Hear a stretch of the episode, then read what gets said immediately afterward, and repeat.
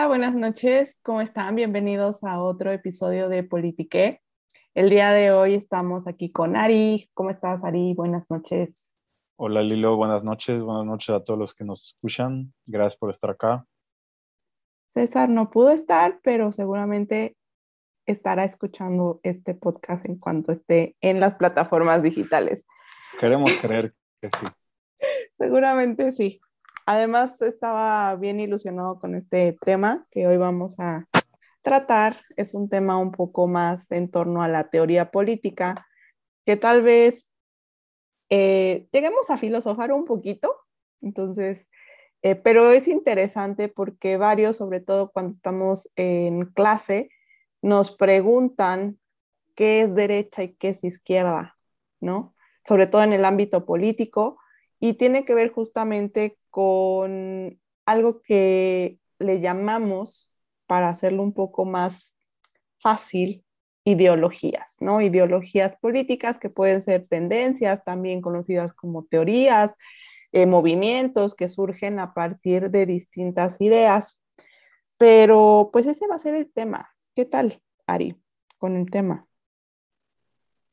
Tema importante, aunque eh, eh, me gustaría resaltar antes de que empecemos que no sirve nada más esa idea. Muchas veces el mapa de lo de izquierda y derecha es, eh, por decir ambiguo, por no decir que de repente se vuelve algo inútil, pero es importante eh, ese bagaje, ¿no? Porque por ahí es una buena entrada, es un buen, es una buena bahía para empezar con ciertas certezas que creo que son más importantes que realmente una postura política firme y rígida, ¿no? Sino más bien comprender por dónde se va dando esto. Claro, y que nos abre el panorama hacia otros eh, puntos de vista o hacia otros eh, temas para profundizar, ¿no? Estos eh, complejos temas políticos que de repente no comprendemos, pero esto lo vamos a hacer así como muy digerido. De verdad, eh, eh, háganle caso a Ari. En, eh, ¿Para qué? ¿Para qué? Justamente para que si les gusta el tema, profundicen en él, no, nada más se queden en la parte básica, sino que vayan más a fondo y no nada más se queden con la parte de, ah, sí, derecha, izquierda. No, porque va más allá de ello, ¿no? Entonces, para empezar, ¿no? De repente nos dicen, ah, pero ¿qué es derecha y qué es izquierda? En México cuando nos preguntan esos, lo primero que escuchamos son estas denotaciones de, ay, los fifís o los chairos. Tristemente, tristemente empezamos a estereotipar eh, estas tendencias porque crecen alguna idea, porque sigue cierto personaje y entonces ya nos clasifican entre fifís y chairos, derecha, izquierda. Pero ¿qué es la derecha y qué es la izquierda en política? Ari. Bueno, eh, digo, de rápido habría que recuperar a dónde viene todo esto. Regresamos unos 200 años eh, en el transcurso de la Revolución Francesa, ya tomada, eh, bueno, más bien intentando tomarse por una vía de salvación que es este, la época del terror. Ahí nacen múltiples defensores de los principios de la ilustración y los ideales con, que conlleva. Ellos creían, en ese momento, claro, que la anarquía se había apoderado de los principios revolucionarios y la barbarie había, se había apoderado de la sociedad. ¿Cómo pensaban que eso se podía fortalecer? O sea, los principios y recuperar esto en la sociedad, ¿no? Y prevenir una disolución de lo que se había visto durante ese siglo como la razón. Y se pensaba que era con educación. Digo, en ese momento se tomaba como educación filosófica, pero hoy en día se toma como educación general, que muchas veces también cae en una falacia de que la educación nos llevará a un mejor tiempo. Que también eso puede ser otro tema, pero no es justamente el que queremos ahorita. Eh, por término de derecha-izquierda, Digo, los maestros típicamente a uno le hablan de que unos se sentaban a la derecha en el Congreso y unos se sentaban a la izquierda. Los de la derecha buscaban preservar el estado de las cosas y los de izquierda buscaban, ah, enaltecer ciertas necesidades de un cierto sector curiosamente más necesitado que los demás. Y esa es tal cual la explicación más simple que alguien podría darle sobre el tema. Sí, cabe mencionar que, como dice Ari, ¿no? Después de la Revolución Francesa estaban, estaban pensando, cuenta la historia, cuenta la leyenda, eh, cuentan los historiadores, que en el Parlamento francés estaban decidiendo si quedarse con una monarquía o con una república. No en este sentido, la república generaba la parte conservadora, diré, eh, la parte liberal, y la monarquía, la monarquía, la parte conservadora. Entonces, república liberal, eh, monarquía conservadora. Y entonces, como dice Ari, lo más sencillo que se les ocurrió fue que unos estaban a un lado del otro y eh, los otros se pusieron al otro lado. Entonces, izquierda, derecha. De ahí surge pues lo más básico que es la, la, tendencia de los conservadores y los liberales, ¿no? En este término de derechas e izquierdas. Pero al final de cuentas también tendríamos que contextualizar que la palabra ideología viene también conformándose dentro de este, em, de este bagaje que ya decía Ari en torno a la ilustración, al pensamiento positivista, al pensamiento más racional, obviamente también al surgimiento del Estado moderno y a las nuevas tendencias en torno al Estado de Derecho, a esta parte legal, ¿no? y el respeto de los derechos, empezamos a ver el surgimiento de las ideas en torno a los derechos humanos y entonces empezamos a utilizar o se empieza a utilizar en este eh, contexto político-social este término ideología. Y la ideología la empieza a trabajar un poco más en el siglo XIX, Marx, ¿no? sobre todo con sus teorías en torno a eh, este materialismo. Sí, el materialismo histórico, ¿no? Que es justamente el desarrollo de historia, y entender esta estructura y superestructura, ¿no? Esta superestructura que es en donde se van a situar estas ideas, esta ideología, y en donde también van a confluir con la política, la economía, la educación, en, sí las instituciones sociales, mientras que la estructura va a estar plasmada por estas fuerzas de estas fuerzas productivas, como así le llamaba Marx, y las relaciones de producción. Entonces, todo lo que tiene que ver con la parte de la estructura es cómo funciona el sistema económico, de cierta manera, esta parte del intercambio en una cuestión social. Y de ahí viene la superestructura, que es a partir de estas relaciones de producción que tenemos los seres humanos unos con otros, que es prácticamente una relación de intercambio, ¿no? De producción e intercambio de bienes y servicios. Entonces nos lleva a esta dinámica social que nos va a llevar a las derechas y a las izquierdas, a los necesitados o a los menos necesitados o a los que tienen el poder y el status quo. Ok. ¿No? Esa es una forma de verlo. Sí, sencilla, creo que sí. Ok, entonces te quedaste con, con Marx, ¿verdad? Así es, Marx. Híjole, este... Y no lo profundicemos más porque si no...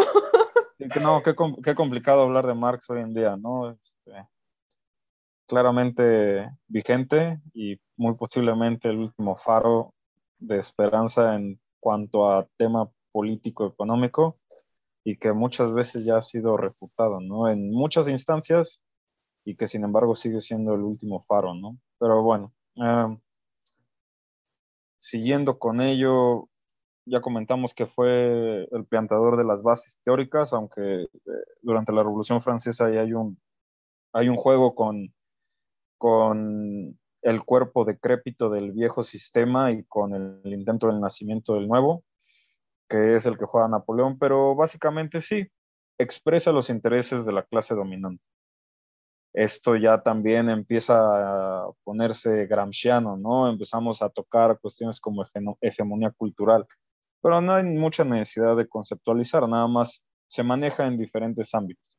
En algunos lo hacen educacional, algunos lo hacen en cuanto a eh, la teoría de la superestructura e infraestructura, a quienes lo manejan eh, culturalmente, como lo maneja Gramsci, como lo manejan algunos en la Escuela de Frankfurt, que puede ser Adorno, Horkheimer, grandes autores, ¿no? Eh, buscan la comprensión de este sesgo que se da en toda la sociedad y no nada más es un juego, bueno, sí es un juego retórico, no hay que decirlo de otra forma, ¿no? Pero justamente ellos se, se, enfocan en cómo la comunicación genera esta, esta retórica que dices, ¿no? Entre quién dice la verdad, quién no dice la verdad, entonces el Estado, pero no es el Estado, entonces sí, sí es, definitivamente.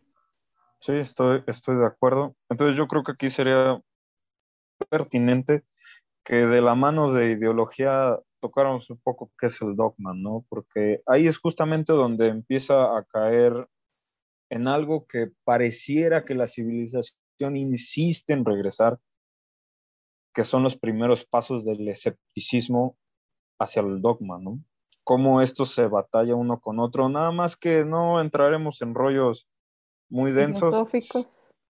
Sí, sí, sí, sino nada más recordar qué es un dogma, ¿no? Este, Justamente es lo que te preguntar. ¿Qué es un dogma? Básicamente una creencia que se sostiene y no se da razones para ello, ¿no? De esto se puede leer, madre, hay bibliotecas sobre estos temas, ¿no? ¿Qué es cuando podríamos decir que podríamos, ¿no? Caer en ciertos fanatismos. Bueno, yo creo que es imposible la objetividad absoluta en cuanto a individuos. Sin embargo, pareciera que el pensamiento, las ideas, los conceptos podrían llegar como a cierto consenso como si llega la comunidad científica, que bueno, la comunidad científica también tiene sus, sus altas y sus bajas, pero en la sociedad en que vivimos, democrática principalmente, con sus muy grandes valles de faltas y también con algunos pequeños andamiajes que hace bien, pues se solicita estas razones, ¿no? Y aquí es donde toca justamente la relación entre ideología y dogma. Es muy fácil, es muy fácil andar por la vida, sobre todo cuando uno es joven, buscando verdades y certezas y la primera que te pasa por la cara es la primera que sujetas, ¿no? Y dices, me casé con ella y no la vuelves a soltar. Entonces, te conviertes en una herramienta de la ideología. Y bien podríamos entrar en el sublime objeto de la ideología de Zizek, pero mejor lo dejamos para otro caso. ¿Qué sería una excelente forma de no caer en esto? siempre se puede usar la básica del escepticismo, ¿no? Que es la pregunta al infinito, o sea, preguntarnos por el porqué del porqué del porqué, así hasta que se nos seque el cerebro. Mayéutica y dialéctica. Bueno, eh, yo no le diría mayéutica a ello porque este busca una razón. La verdad, claro. Pero no busca una razón absoluta. Sócrates principalmente es un escéptico el nacimiento de casi todo el pensamiento en casi toda la civilización es parte del escepticismo. Pero el problema de la metacrítica, que es justamente el escepticismo, es que poco más puede hacer que entregarnos una noción de que somos incapaces de llegar a la verdad absoluta. Y sin embargo, Kant nombra que sí existen, aunque para nosotros son poco asequibles en el sentido que nuestra capacidad de razón no da para más. Pero bueno, el otro camino sería también, pues el mambo dogmático, ¿no? De aquel que dice, yo creo en esto y de ahí no voy a salir jamás. Y tiene su vida 70, 80 años y nunca nadie le puede cambiar la opinión, aunque esta persona no tenga razones para creer en ello. Y esto puede surcar desde conceptos religiosos hasta la creencia de que el agua tiene flúor, ¿no? Y bueno, antes de que me vengan a dar un plomazo, nada más lo dejemos en ello, ¿no? El prejuicio es una creencia aceptada sin dar razones. Por lo tanto, ese es justamente el dogma aplicado, el prejuicio de lo que casi todo el tiempo se habla hoy en día. Pareciera que hoy en día estamos pues en una época de, pues sí, como muchos sociólogos lo nombran, ¿no? De posverdad. Y de, ¿cómo se llama? Este, la sociedad líquida y gaseosa. Sí, sí, que recordemos que el gran Sigmund Bauman toma esa concepción de la frase, me parece que era crítica de Gotha en Marx, que todo lo, todo lo sólido se desvanece en el aire, ¿no? Y es un, es un principio crítico a la sociedad que nacía por allá en 1820, que se estaba constituyendo a partir del fin de la, de la Revolución Francesa y el nacimiento de las revoluciones europeas, ¿no? Pero bueno, regresando. De la segunda revolución, de la segunda revolución industrial, sí. En el tiempo de la segunda revolución industrial. Nada más que la realidad de Inglaterra es, está muy aislada de lo que se vivió en Rusia, eh, Rusia, Austria, Hungría y Francia, ¿no? Es, y también la Confederación Italiana. Es una realidad muy diferente, pues ellos ya tenían nociones mercantiles más, más instauradas que Más, más avanzadas. Pues bueno, yo no le diría avanzada, ¿no? Pero, pero, ya tenían todo un, un bagaje de, de, relaciones con las colonias, ¿no? Que también es algo muy importante analizar, que a través justamente del dogma, pero también de las ideologías, encontraron en ellas alianzas para colonizar otras civilizaciones. Sí, pero aquí caemos justamente en lo que se comenta infinitamente, que la razón es el esclavo de la pasión, ¿no? Los ingleses de una forma muy hábil supieron manejar las ideas que John Locke les entregó un siglo y medio antes para hacer factible la relación entre el puritanismo y el capital naciente, ¿no? Las formaciones precapitalistas. Ah, y esta pues noción de desarrollo. Sí, una noción de desarrollo netamente este, de extracción, ¿no? Nos metemos en rollos de colonialismo, imperialismo, pero tratemos de... Evitar esos temas. sí, de regresar un poco para que no se complejice este rollo, ¿no? Sí, definitivamente. De hecho, ya contextualizando, poniendo en, en la mesa qué es derecha, qué es izquierda, cómo fue evolucionando eh, durante los siglos siguientes, ¿no? 19, 20, ¿no? Principal en los 20, que es cuando encontramos, y aquí vamos a ir de nuevo y voy a lanzar la, la bomba, la Guerra Fría. No, bueno, y en medio podríamos encontrar otros tipos de movimientos que rescatan estas tendencias, ¿no? O estas ideas que son los nacionalismos y los fascismos, que se pudieron vivir principalmente en Europa, ¿no? a, pues a principios del siglo XX. Y después de eso, bueno, no sé si quieras que comentemos un poco de los nacionalismos rápidamente y del fascismo, que también son justamente estos extremos ideológicos, pero también dogmáticos que se instauran justamente por un poder político. Ok nacionalismo. sí, sí, sí, pasemos al siglo XX, que realmente es donde, donde ya se ve una guerra más ideológica en el sentido de la utilidad y no tanto del pensamiento.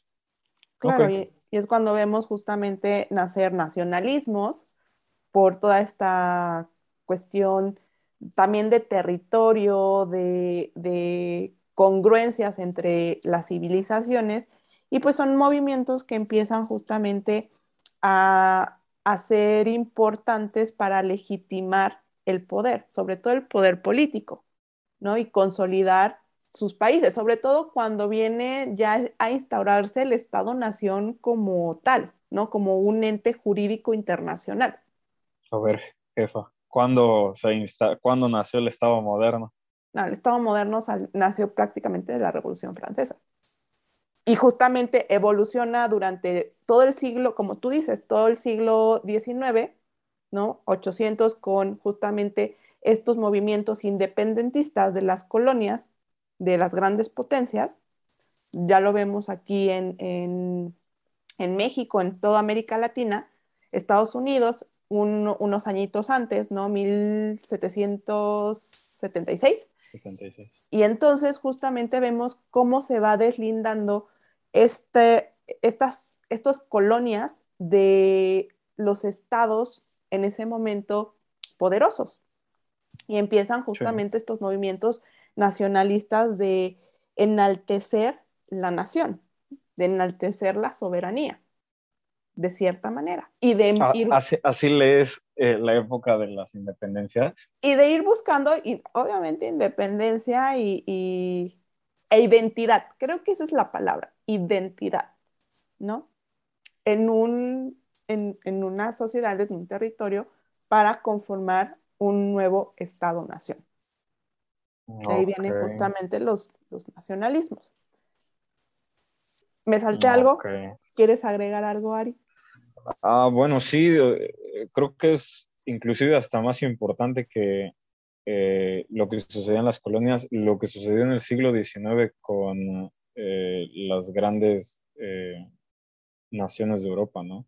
Europa estaba constituido quizás, el centro de Europa, ¿no? Quizás de seis, siete monarquías, sí, entre muchas de ellas absolutistas, ¿no? Y este es justamente el gran enemigo de la ideología. El, absolutismo es, digo, en su momento, claro, hoy en día no existe eso, en ese sentido, claro. Es justamente el asesino de los principios de las ideologías.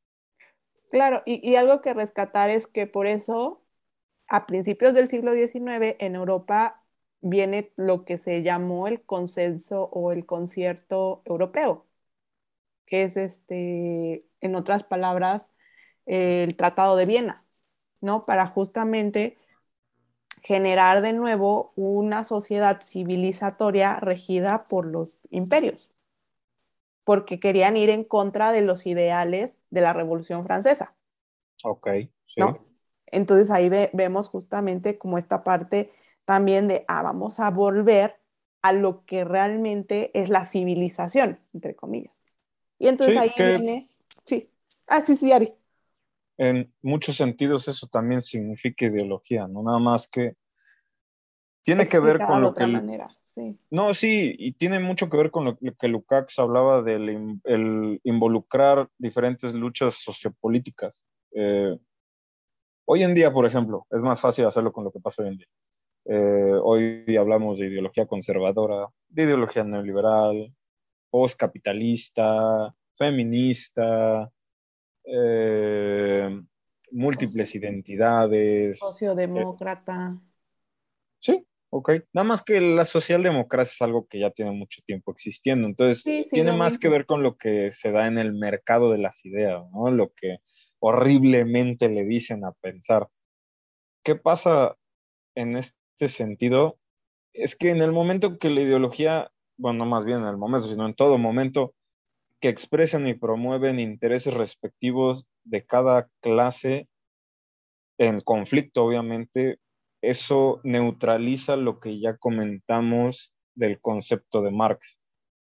Porque entonces ya no nada más es ideología a aquella, aquellas ideas que buscan preservar el estado de las cosas a través de los intereses de clase, sino que ya cada grupo social minorías, le dicen hoy en día, ¿no? Estamos sedientos de hablar de minorías.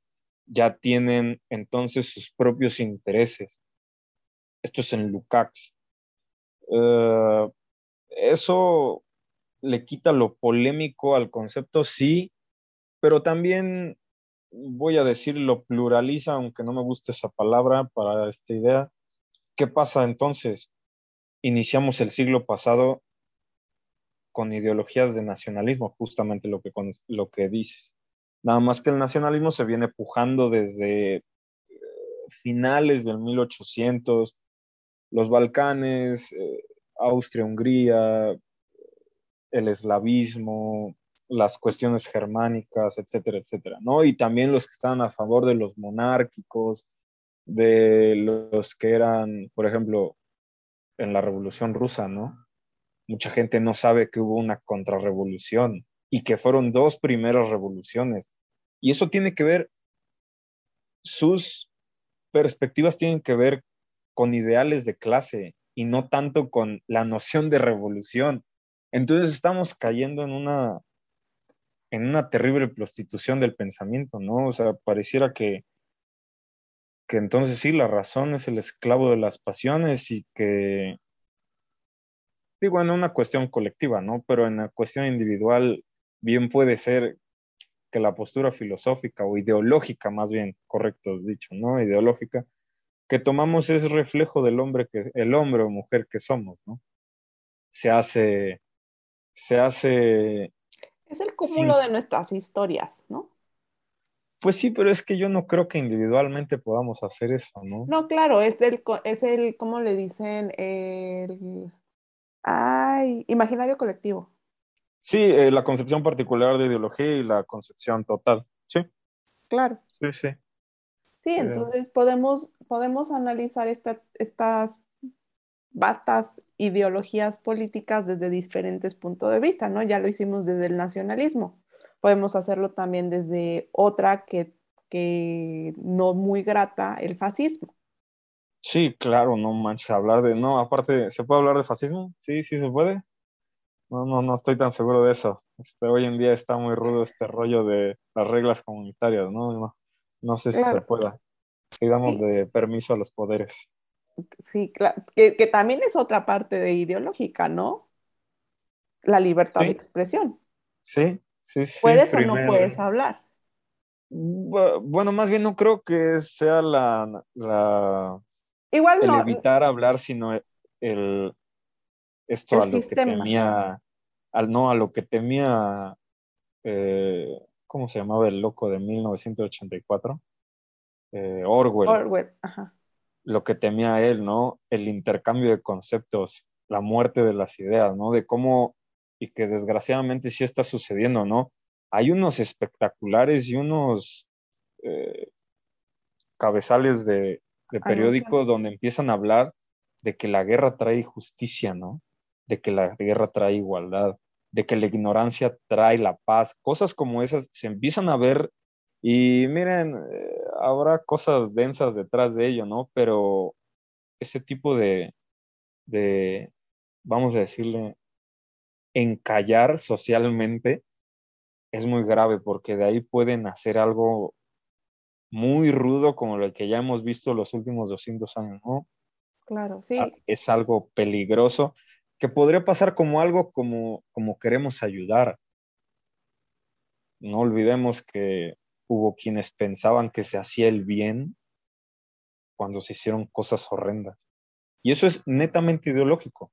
Eso es netamente ideológico. Porque es agradable a la razón particular y, no a una... Y porque te gusta cómo te lo están diciendo. Sí, claro, obviamente no, nunca podríamos escapar de la retórica, ¿no? Te convencen. El primer enemigo de Sócrates, la retórica de los sofistas. Claro, y, creo que, o sea, sí es bien complicado, pero creo que también está en nosotros, pero yo también sé que es más complicado eh, saber qué es verdad hoy en día, ¿no? Y ya lo hemos platicado en otros, en otros episodios sobre que hoy en día eh, la infodemia, la infoxicación, no sabemos qué es cierto, qué no es cierto. Pero lo que sí creo, y lo apuntas desde un inicio de cuando empezamos este episodio, profundizar, leer más, informarnos. De verdad tenemos un bagaje extraordinario de información, simplemente hay que leerla, de verdad. Eso nos falta mucho. Tenemos a la mano tenemos a la mano libros que antes no teníamos y que eh, la Internet nos abre las puertas para poder acceder a ellos, hay que leerlos, de verdad. Y así justamente ir generando nuestras, nuestras ideas, contrastar otras ideas con los demás y entonces ir haciendo todo esto. Sí, estoy de acuerdo con lo que comentas, nada más que me, me gustaría que se, que se tomara un poquito esta idea de que inclusive la academia es parte ideológica de este entramado que existe hoy en día. La academia básicamente se esfuerza, y cuando digo la academia hablo de todos los que pertenecen a ella, ¿no? No, no, como, no hablo como de los ladrillos, sino de las personas que están allá adentro. Se esfuerzan brutalmente por hablar de forma casi como que intentándolo hacer difícil. Y luego la otra es que también el acceso a la información, hoy se habla de democratización de, las ideas, ¿no? Del Internet también. Pero alguien ha tratado de buscar investigaciones rudas eh, que estén a favor o en contra de cualquier cosa. Por ejemplo, podríamos hablar de, de un superautor, un señor que escribe muy seriamente, David Harvey, ¿no? Increíble autor. Casi todos sus libros, la propiedad intelectual no las recibe él, porque él sabe que de hacer eso, el conocimiento que esparce no llegaría a las manos correctas. Y en cambio hay otros autores que hacen lo del compadrazgo académico, ¿no? Ah, mi hermano, eh, voy a hacer un libro, ¿quieres participar en él? Y somos ocho autores. Entonces, por ocho autores, la propiedad intelectual del libro provoca que el valor del mismo se eleve muchísimo y hace inaccesible eso. La otra es que también a los investigadores o productores de ideas, como quieran llamarle, se ven objeto de esta mercantilización de las ideas. Ah, hiciste una investigación, un paper de 13 páginas. Ok, lo vamos a subir a esta plataforma, pero va a costar 13 dólares quien quiera leerlo. Y si se infringen las leyes de propiedad intelectual, cárcel, ¿no? Se hace una investigación a profundidad como si esto fuera qué, ¿no? Eso me parece muy mal. Me parece muy mal y es un, es un gran chance para aquellos que producen pensamiento puedan pues dar el voto de pues ahora sí sería más bien como un salto de fe, ¿no? Será como un salto de fe porque si alguien escribe prolíficamente 27 libros en su vida y decide que nada más 10 personas lo pueden leer porque es muy caro o porque es inaccesible en el lenguaje o como quieran, no estás haciendo nada. No estás proponiendo nada. ¿no? Pero regresando tantito, ya estamos hablando de la verdad, ¿no? Ya sé. La, la búsqueda de la verdad, maldita sea, qué difícil hablar de eso. La realidad y la experiencia humana como realmente son. Eso es la verdad, ¿no? O sea, obviamente hay cosas que sí es subjetivo y particular, pero la experiencia humana es aquello que todos compartimos y que difícilmente podríamos hablar que cada uno experimenta algo diferente en ese sentido. Quizás en sentidos mínimos sí es diferente, pero híjole. Y creo que ahí está lo bonito de, de la diversidad, ¿no?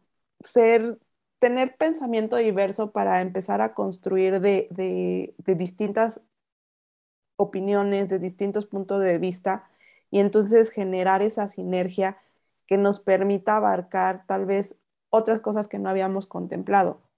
Pero muchas veces justamente esto que dices, Ari, la, la radicalización, así lo voy a llamar, de las ideologías y de los dogmas nos llevan justamente a catástrofes, ¿no? A crisis, a malas decisiones, a pues a guerras. En su momento el republicanismo fue una, una idea radical. Claro. Es una abominación, era motivo de cárcel hablar de eso. Pero una cosa justamente es comprender la revolución como una guerra y la revolución como un cambio. ¿No? bueno, yo no estaría de acuerdo en el concepto idealista de lo que es cada uno, ¿no? Yo creo que habría que abrazar la idea material de cambio, de transformación. exactamente, o sea, la transformación no es, no es, no es mental, ¿no? no es intelectual, es material. Es que puede ser, de distintas formas, nada más que en lo mental, y ahí nos, nos iríamos a otra cuestión, la fenomenología y todas estas cosas, que mejor no lo vamos a tocar porque si no ya estaríamos hablando de, de filosofía y muchas cosas más. Pero bueno, para ir cerrando, Ari, ¿Consideras que las ideologías nos llevan a algún punto? Esta es mi primera pregunta. Híjole, es que hay mucho trabajo después de los de los clásicos de la sociología, ¿no? Partiendo de Durkheim, Weber y Marx, eh, inclusive pasando por, por otros autores, ya no, ya no se trabaja de esa forma. Hoy en día, inclusive la ideología puede ser un método de investigación, lo que se le llamaba la sociología del conocimiento, pero de que si nos llevan a algún lado, por supuesto, o sea, cualquier, cualquier, eh, cualquier voluntad que vaya en torno a conocer. a generar conocimiento. Pues no necesariamente generar conocimiento, porque no, no todo tiene que ver en el sentido de producción. No, no todo tiene que ser productivo, sino en, un sentido de pues, el que hacer, eh, no, no, no, no, no, sino el quehacer fundamental del proceso civilizatorio, que es la búsqueda de la verdad. No ha habido civilización en la dentro de la especie humana que no haya preguntado. Y la pregunta es justamente esa. Hoy en día vivimos en esta aberrante época donde pareciera que la gente desea que ya no exista la verdad, pero esto es un rollo entre escéptico y nihilista que no vale la pena tocar. Y en términos políticos, ¿crees que las ideologías o los radicalismos ideológicos nos llevan a algún punto dentro de la sociedad, nos benefician? Voy a usar el, el ejemplo del feminismo actual, de cómo se está dando en este siglo es muy demostrativo y a riesgo de ser cancelado por decir algo que no le parezca a alguien, eso conlleva esa fuerte demostración, porque eso es lo que realmente es de momento, conlleva que la gente lo observe y el observador es quizás la parte más importante de la sociedad. Usualmente es el que no actúa, el que no atiende, pero sí es el que comenta. Y esto es algo que en algún poema leí que decía que los que carecen de toda convicción, no, perdón, los mejores carecen de toda convicción. Ajá, exacto. Mientras que los peores están llenos de una apasionada intensidad. Uno usualmente escucha a la pasión del que está convencido. Y esto me parece fundamental como también peligroso. La duda de los escépticos usualmente no se escucha. El escéptico usualmente es silencioso. Entonces, si comparamos la pasión del convencido con lo que llamas eh, ideología radical o eh, una ideología muy... ¿Eh? ¿Fanatismo? Bueno, yo no le, yo no lo, yo no convergería las dos cosas, sino que en este sentido, de no ser tan demostrativo, tan radical, no se tomaría en cuenta. ¿Me explico? no habría, no resonaría en las calles el tema, mm, no habría ecos en redes sociales, no se platicaría en las casas, no se platicaría en la intimidad de un cuarto, una pareja, ¿no? Ese tipo de demostraciones sí llevan a la, al cuestionamiento. Ahora, de que tiene su utilidad política, la tiene, ¿no? Definitivamente. No, no creo que exista algo que esté ausente de ello pero en cuanto a la pregunta originalmente planteada, ¿sirven de algo? sí, o sea, atrévanse a saber, ¿no? O sea, ahora sí, muy, muy fino y como decía Kant, ¿no? O sea, sapere. No creo que haya algo más importante que conocer por cuenta propia. Porque justamente la autonomía es a lo que más aspira el pensamiento. Y si no existiera esa autonomía, no estamos, a, no estamos aspirando a desenmascarar nada, ¿no? Y el que crea que en la vida del hombre común, del hombre ausente políticamente, del escéptico, del nihilista, bla, bla, bla, bla, bla, no existen dogmas, ideología, también existen, también existen. Entonces, vivir de forma libre y autónoma, yo creo que es lo más logrado que hemos hecho hasta ahora. Fuera de cualquier perspectiva política o ideológica, caer en el juego de la retórica es muy peligroso y también muy cómodo, muy cómodo. Me gusta el discurso de tal persona. Hecho soy parte de él, ¿no? No le quiero decir a la gente ganado, pero pues básicamente es eso, ¿no? Claro, Básicamente es eso. de cierta manera esta verdad ilusoria, ¿no? Por ahí les le dirían de que pertenecemos a algún grupo. Sí, sí. Mm, bueno, en un sentido muy estricto, sí, sí, sí, sí, porque se, en ese sentido todo se deposita en el diálogo y a costa de lo que muchos hablan sobre democracia, yo creo que el diálogo no es la última maravilla del hombre. Siempre puede, siempre puede haber un gran orador, como ha habido en la historia, que cambia las cosas a partir del diálogo. Y ni siquiera tiene que ser una revolución. Definitivamente. Un diálogo puede ser un susurro al oído, un grito desesperado, ¿no? Entonces. Sí, ahí está. La estrategia a seguir. Depende.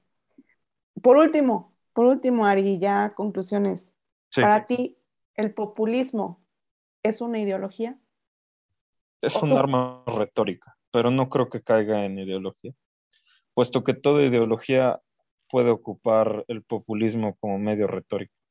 O sea, el discurso puede ser de cualquier ámbito. Y dado que hasta el sol de hoy hay pocos países en el mundo que no ocupen el binomio capitalismo-democracia, por lo tanto el populismo es un arma de la democracia. Qué fuerte. Sí, yo también estoy en la misma, eh, en, el mismo canal. Para mí populismo no es una ideología, sino es una herramienta que utilizan los distintos gobiernos, independientemente de su, de su punto de vista, de cómo vaya a hacer las cosas, pero que utiliza esta narrativa para conseguir votos, ¿no? Beneficiarios o lo que sea. Seguidores. Conclusiones, Ari, ¿qué te quedas con todo esto que hemos platicado y que nos quedamos cortos, pero lo resumimos lo más que pudimos? ¿Con qué quedarse, hijo? Conceptos como izquierda y derecha dentro de un universo como lo es la ideología son vagos, pero es un buen principio para el, sobre todo esta, esta bendita juventud, ¿no? O sea, yo pensaba de verdad que en México nunca se iba a dar otra generación que tuviera el deseo de pelear, ¿no? Quizás de momento haya sido hasta ahora por medio de las redes sociales. Quizás, quizás en una tarde, en una tarde de mucho sol, será que se convierte en algo no neutral como son las redes sociales, ¿no? O sea, quien cree que a través de las redes sociales lo vamos a hacer, pues no, no se va a hacer jamás, ¿no? Y eso tampoco significa derrocar un gobierno, pero también puede significar la ayuda para alguien que lo necesita, ¿no? No tiene que ser tan romántico como el deseo de revolución, pero bien puede ser eh, un nuevo elemento dentro del funcionamiento del Estado y de la sociedad. Entonces, última última cosa, leer. O sea, el Internet, la neta, tiene muchas cosas, tiene cosas muy chingonas con las que empezar. Es complicado, usualmente también es solitario, porque eso requiere tiempo y hoy en día poco o menos, poco o nada, la gente tiene tiempo. Poco o nada, ¿no? Lo superfluo se ha empezado a llevar esto de calle y carajo, ¿no? no podemos ser tan nihilistas.